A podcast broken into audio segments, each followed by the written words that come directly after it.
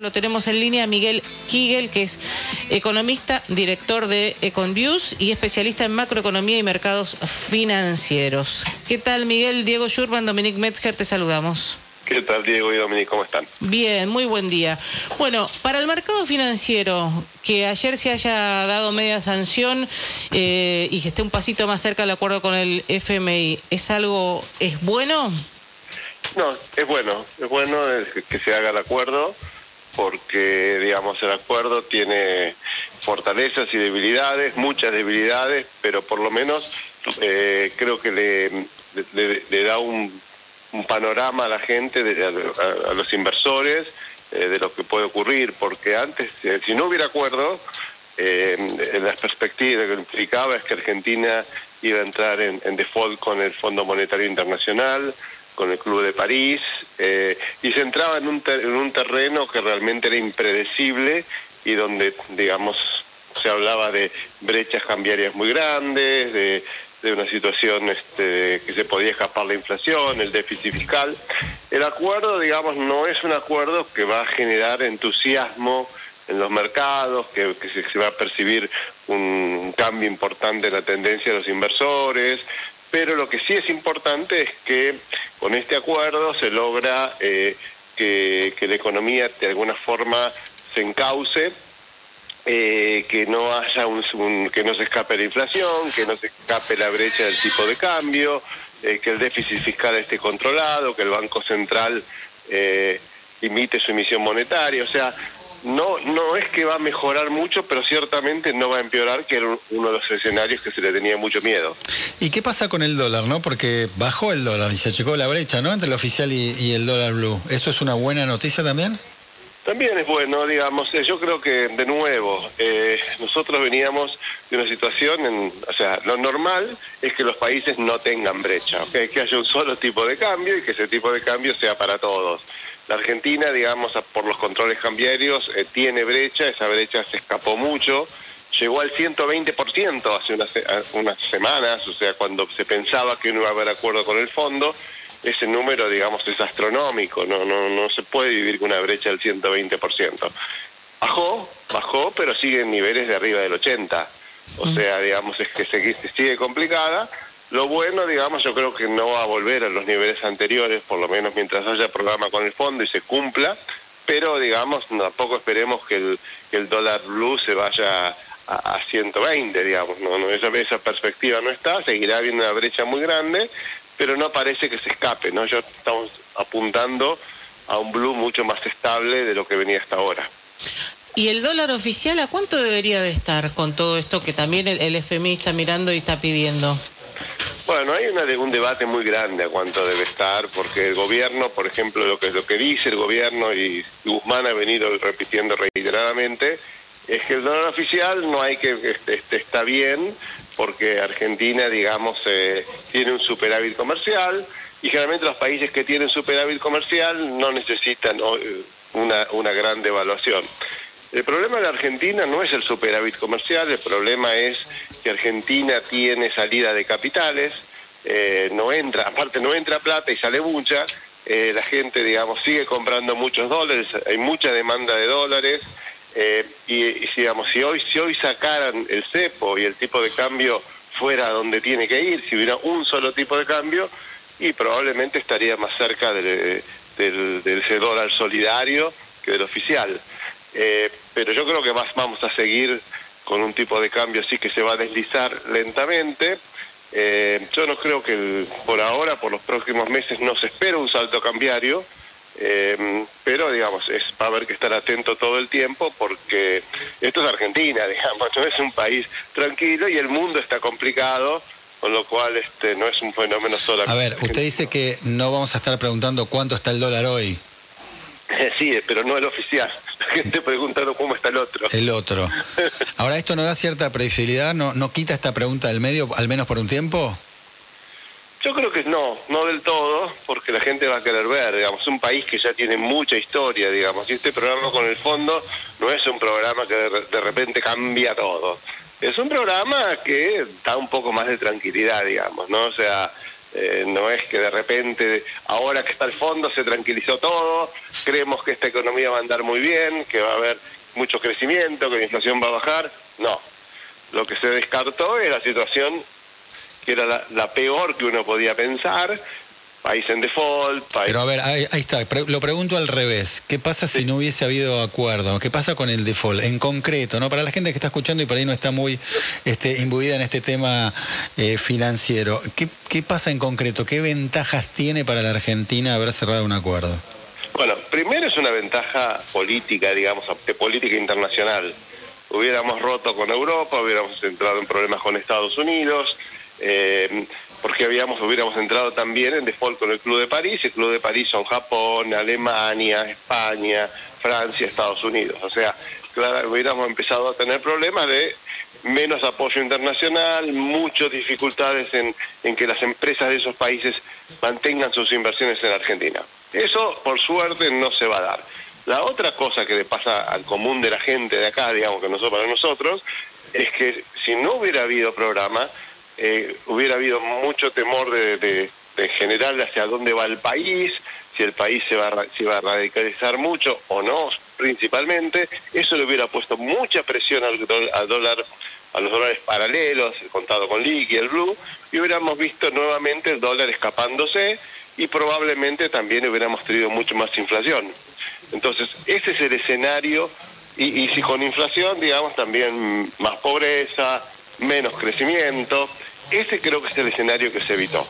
En ese sentido es positivo. Ahora, Kigel, em, con este acuerdo también se, espera que vaya a haber un, ajuste en, las tarifas, que, que haya aumento en la luz, en el gas, en los servicios, ¿eso también no va a generar inflación? A ver, yo creo que el ajuste era inevitable. O sea, con acuerdo, sin acuerdo, eh, no se puede vivir en un país que tiene 50, 55, 60, por el número que lo quiera. 55 es el consenso hoy de, los economistas, 55% de inflación. En un país que tiene 55% de inflación, donde todos los precios suben 55, la comida, la ropa, la salud, etcétera, eh, es, es, impensable que las tarifas puedan crecer al 20. Porque ¿cómo se hace para tener luz? ¿Cómo se hace para tener energía? ¿Cómo se pagan los sueldos de esas empresas? Y ahí tiene que venir la plata al Estado y el Estado no tiene plata para darle. Entonces me parece que va a haber aumento de tarifas, eh, se va a mover el tipo de cambio y, la inflación va a seguir, es lo que yo les decía hace un rato. O sea, no, no, no vamos a una economía sin inflación. Lo que estamos evitando es sin inflaciones de tres dígitos, o sea, 100, 120%. Eso no va a pasar.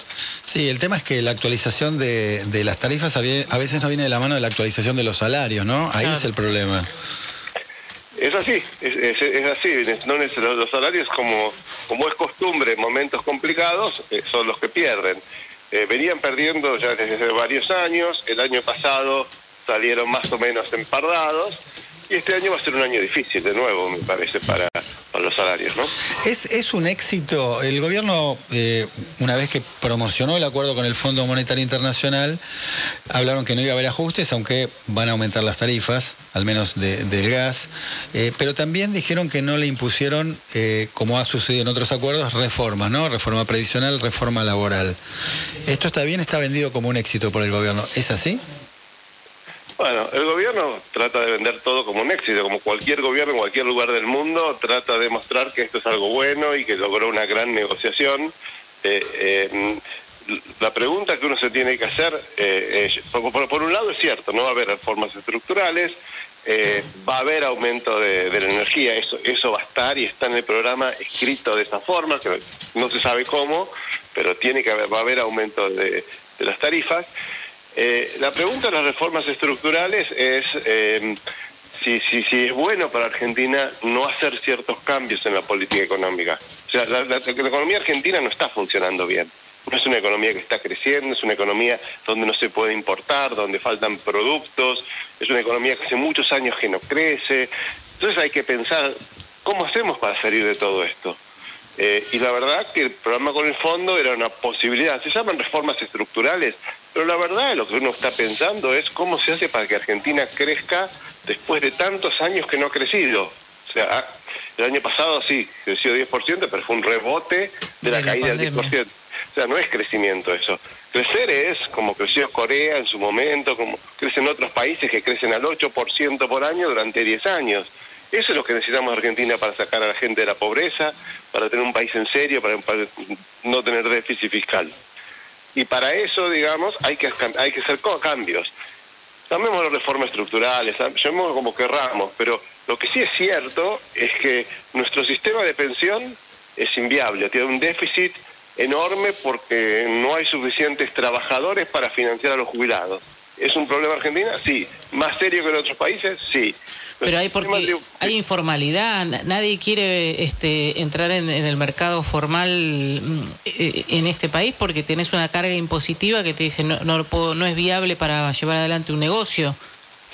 Bueno, ahí está, es, cierto lo que vos decís, Dominique, pero lo que hay que pensar es cómo se sale de eso. Y eso se llama reforma, lo llaman reforma laboral, pero básicamente es una reforma para incluir a la gente al sistema formal, para sacar a la gente de la informalidad, para sacar a la gente de los planes. ¿Es bueno eso? Sí, es bueno. También es verdad que hay muchos vivos, ¿no? Que, tienen a sus trabajadores en la informalidad, eh, precisamente porque hay una situación tan acuciante con 40% de pobreza. Bueno, nada, es un disciplinador social, ¿no? Me parece que los trabajadores aceptan cualquier condición con tal de tener un trabajo y ahí hay algunos empresarios que también se hacen los piolas, ¿no? Puede ser, pero también es cierto que mm, eh, el que en una pyme el que toma un empleado este sí no hablo de pymes no no, no hablo de pymes. Pues, bueno pero por eso por lo menos hagamos un régimen para las pymes para el pequeño empresario para que emprenda digamos para que empiece una empresa y no tenga miedo de tomar gente porque van a hacer un juicio porque no le dan los números. Eso es lo que hay que tratar de evitar. Y eso creo que es importante para Argentina y, y acá hay todo como un prejuicio de que eso se llama reforma estructural y es malo. Llamémoslo de otra forma, porque la verdad que a la, la, gente necesita trabajo, necesita trabajo formal, no quiere vivir de planes toda la vida. Eh, el plan es una cosa de emergencia, una situación muy especial.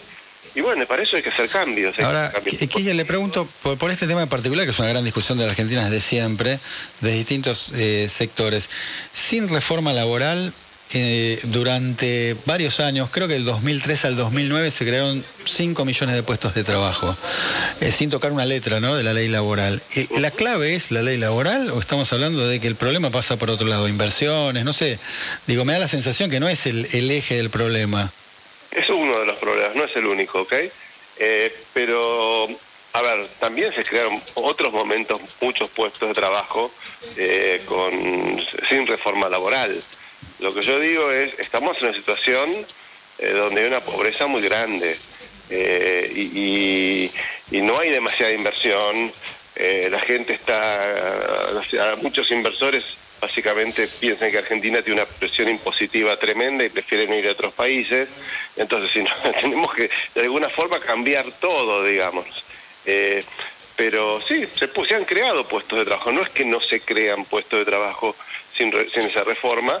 Lo que pasa es que tampoco, eh, eh el 2003-2007 fue un pedido especial porque veníamos de una pobreza del 55% y un desempleo del, 26%. O sea, eh, hay un rebote que duró muchos años.